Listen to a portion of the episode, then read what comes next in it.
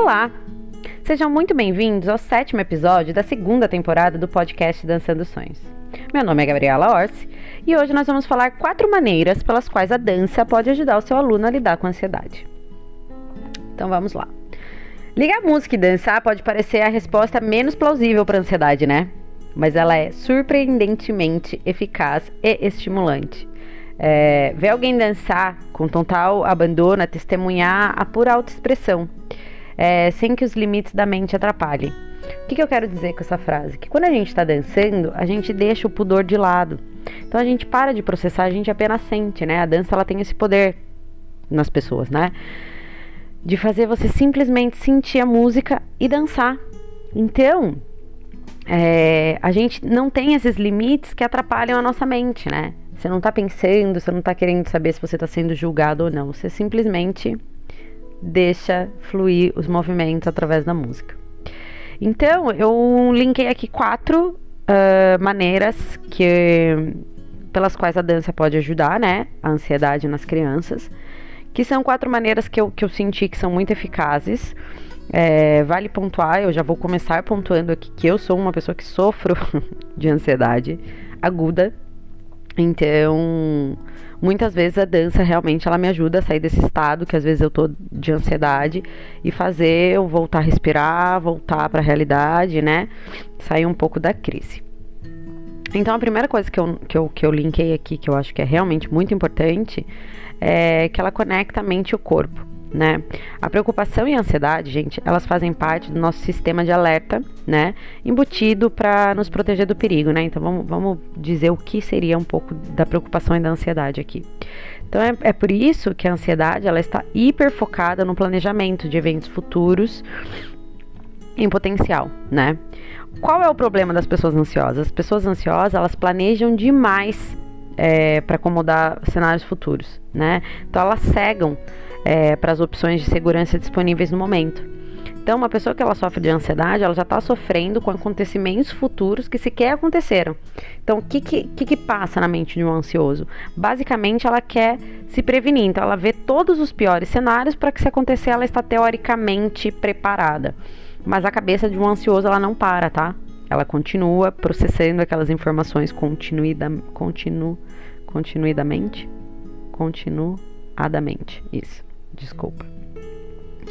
É, o mesmo labirinto de pensamentos, ele se aplica à catastrofização, um processo de pensamentos comuns de ansiedade, né? Em que acreditamos irracionalmente que algo está é, muito pior do que ele realmente é, né? É, a progressão de A para B, ela parece lógica a princípio, mas a progressão de A para M é extremamente desproporcional, tá? Então, assim, quando a gente vê algo um pouco mais longe da nossa realidade, é aí que gera essa preocupação. Todos os labirintos de pensamentos dos ansiosos, eles traduzem na mesma coisa, né? É, sua criança ela passa tanto tempo se preocupando com o que pode dar errado que ela se desconecta do momento presente, mental e fisicamente, tá? Então basicamente é isso. É, a pessoa ela passa tanto tempo se preocupando com o que pode dar errado que ela se desconecta do momento presente, mental e fisicamente, tá? E aqui é a hora que a gente vê a questão da dança, né? A dança ela neutraliza esse processo, porque ela força o dançarino a se concentrar no controle, por exemplo, dos seus músculos, né? Em vez de no planejamento abstrato.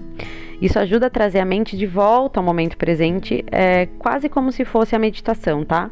E quando ela é bem feita, a dança ela é uma forma de meditação que geralmente para as crianças ela é até mais eficaz, né? Porque muitas crianças não têm a paciência e o foco necessário para fazer uma meditação direta, né?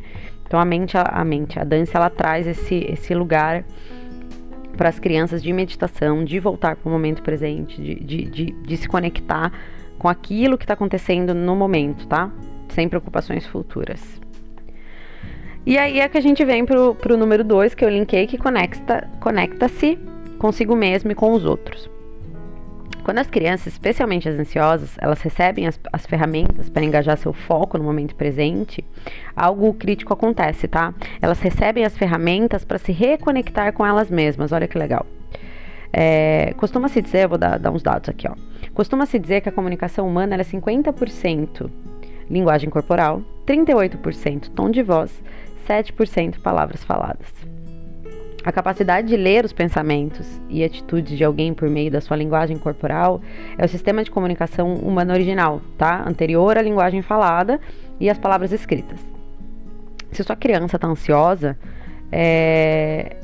ela está mais ciente da sua própria linguagem corporal do que a pessoa média, né? Digamos assim. É, e está mais inclinada a usar sua linguagem corporal de maneira mais eficácia para influenciar as formas de como os outros o percebem, tá? Desse modo, as crianças ansiosas elas são bem mais equipadas para dançar do que as outras pessoas. Olha isso que maravilhoso. No entanto, as pessoas ansiosas são mais sensíveis aos resultados negativos. É, elas também são, também são mais propensas a repensar as suas próprias expressões. Então, aprender a dançar né? E a gente coloca aqui num, pará, num, num parênteses. E a concentração necessária para dançar, fecha parênteses, digamos assim, pode ajudar essas crianças a recalibrar suas próprias linguagens corporais, tá? E reafirmar a ligação entre o que desejam expressar e como expressam fisicamente. Tá firmemente enraizando no momento presente. A gente sempre vai voltar muito aqui, pessoal, é, nessa frase, momento presente que para quem sofre de ansiedade é um lugar muito difícil, tá? De voltar, de respirar, de, de perceber que você não tá dentro do cenário que você tá imaginando. Você tá aqui, hoje, agora. Tipo, nada está acontecendo, está tudo bem, né? Eu tenho trabalhado muito essa frase, está tudo bem. E, e às vezes, quando você tá diante mesmo de uma crise de ansiedade, para você pular para fora dela, assim, você sair fora dela, você voltar para o dia de hoje, ela é muito difícil, tá? É, falo muito por experiência própria. Vocês podem até perceber que talvez o meu tom de voz hoje ele esteja um pouco diferente, né? Porque quando a gente fala de assuntos que são pertinentes pra gente, nem sempre é fácil a gente estar tá abordando esse assunto, tá? Então, assim, saibam que está sendo um pouquinho difícil falar sobre isso hoje. Penúltimo seria a autoexpressão. Dançar, ela é uma experiência visceral, né? Falamos isso no começo e tem tudo a ver com que porque você. O que, uh, e tem tudo a ver com como você usa o seu corpo, né? É, você pode falsificar inflexões vocais para esconder as emoções, mas você não pode fingir expressões através da dança. Né? É também por isso que a dança ela pode ser tão libertadora para as crianças ansiosas, que muitas vezes se preocupam em expressar de maneira certa. Né? Então, a partir do momento que você fala, ah, dança livre, não tem um certo e um errado, só dança, só sinta né? A criança ela, ela, ela sai daquela zona de preocupação que ela precisa estar o tempo todo fazendo tudo da maneira certa, né? É...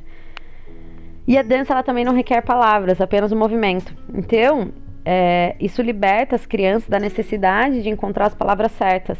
É, isso nos traz de volta um estado de espírito mais primitivo, né? Que não existe, que não exige o pensamento mais elevado, né? E que a ansiedade obsessiva é, se desenvolve. Então, para dançar, muitas vezes você não precisa é, nomear aquilo, né? Você não precisa colocar aquilo em, aquilo em palavras. Então, seu cérebro ele vai funcionando de uma outra maneira e faz com que dentro de uma, uma, uma, crise ou uma criança que já é muito ansiosa consiga lidar melhor com aquele momento e traga um pouco mais de tranquilidade, tá? É... No entanto, as aulas de dança elas também são úteis, tá? Porque existe a prática.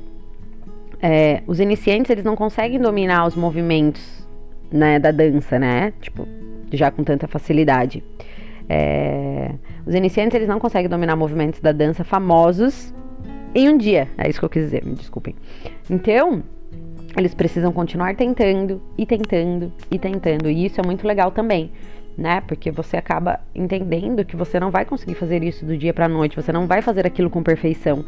Exige treino, exige tempo, né? Para daí você continuar tentando e você continuar tentando. Então isso é muito importante para criança que dança, né? Principalmente para as crianças ansiosas. Então assim, vamos, vamos colocar aqui se, se a dança ela tem tantos benefícios para criança que é ansiosa, você imagina para aquela criança que não, não, não tem ansiedade. O quanto isso dentro do cérebro dessa criança é benéfico, né? Então, assim, a dança, ela, ela, é, ela é importante em todos os âmbitos, tá? A gente está colocando aqui hoje, a gente está falando sobre ansiedade, porque é muito importante a gente pontuar que, que de repente a dança é um escape para quem sofre de ansiedade, mas a gente está pontuando aqui o quanto a dança traz enormes e inúmeros benefícios para quem está praticando ela, né? E vamos lá. Meu último tópico, número 4, melhorando a concentração. Os melhores dançarinos, olha, essa frase aqui eu achei maravilhosa, por isso que eu trouxe ela aqui, tá? Os melhores dançarinos não são aqueles com flexibilidade louca. Na verdade, os melhores dançarinos são os mais focados. Por isso, requer um foco extremo para executar os movimentos de dança mais difíceis. A gente sabe o quanto você precisa estar tá focado naquele movimento, principalmente os mais complexos, para você conseguir executar, né? porque eu falo isso para os meus alunos. A dança nem sempre você tem que estar tá ligado em apenas um só movimento, né? Então você, a sua perna está trabalhando de uma maneira completamente diferente dos seus braços, completamente diferente da sua cabeça, e às vezes você está fazendo uma outra movimentação corporal. Então assim, você tem que estar tá prestando atenção em três, quatro, cinco movimentos ou localizações corporais diferentes ao mesmo tempo, né? Que estão executando movimentações diferentes. Olha que maravilhoso que é isso, né? Então Imagine tentar dobrar é, enquanto você pensa na conta de TV a cabo. É impossível, é impossível você tentar fazer um, um movimento de dança enquanto você está pensando numa outra coisa. Não vai, não vai conseguir executar. Né? A gente já sabe disso. Já pensou se fazer uma pirueta e você está pensando é, na prova da faculdade que, que, que, vai ser dali duas semanas, ou você vai estar tá pensando no que vai estar tá acontecendo no mês que vem, vai estar tá pensando nas contas. Cara, é impossível tá? Aqui eu já não tô nem falando de criança, mas já tô meio que generalizando o assunto, né? Então, isso também aplica-se à criança, né? A oportunidade de deixar de se preocupar. Olha que maravilhoso, gente, esse momento, deixar de se preocupar, pois ele precisa se concentrar em fazer uma mudança, né? Que seja de movimento, seja de, de, de localização, né? Em vez de se preocupar com a aparência, por exemplo, dele. Eles precisam aprender a usar os músculos com uma precisão incrível, né? Uma habilidade adquirida é, que depende principalmente do foco. Né? Então, assim, a, as habilidades elas precisam do foco para elas também se desenvolverem, né? Você tem que estar ciente daquilo que você está executando, de como você vai aprender isso dentro do seu corpo. E isso faz duas coisas para finalizar. Ó. Isso faz duas coisas para as crianças ansiosas. Ela traz eles para o momento presente. E vamos falar que eu pontuei isso nos quatro tópicos. Ela treina a mente para controlar as direções dos seus pensamentos, né? Então, essas habilidades que eles podem carregar consigo, mesmo fora da, da aula de dança, né? Então, olha que maravilhoso. Então, tudo isso que eu linkei aqui hoje para vocês, essas crianças elas podem usar isso fora da sua sala de aula, né? No dia a dia. É, e podem aprender a aprimorar seus pensamentos para se livrar da ansiedade, mesmo quando elas não estão dançando, né? Que lindo isso, né? Então, assim, que a gente seja o caminho, que a gente seja a ferramenta que essas crianças podem usar né? Para que diminua pelo menos essas crises de ansiedade ou que elas se sintam um pouco menos ansiosas, pelo menos quando elas estão na nossa aula. Então, eu trago muito esses assuntos para vocês para que tenha esse olhar, né? Para que de repente você olhe aquela criança que está um pouco mais agitada, aquela criança que está fazendo muito movimento repetitivo, né? A, a, coisa da criança nervosa, né? Da criança que está preocupada. A gente sabe olhar, né? Ou aquela criança que está mais quietinha. Então, assim, é, carreguem isso com vocês, né? Mostrem isso para as crianças, mostrem para os pais que isso é possível, né? Falem sobre isso, né? Vamos, vamos começar a pontuar que também existem outros benefícios da dança, não só a questão da flexibilidade, da, da coordenação motora, né? E isso já pode vir sendo trabalhado desde uma classe de baby class de 2 e 3 anos, tá bom? Então era esse recado que eu queria deixar aqui para vocês hoje, tá? Vamos fazer com que as nossas crianças aprendam a aprimorar os seus pensamentos para se livrar dessa ansiedade, mesmo quando elas não estão dançando. É isso, pessoal. Eu fico por aqui e a gente se vê no próximo episódio.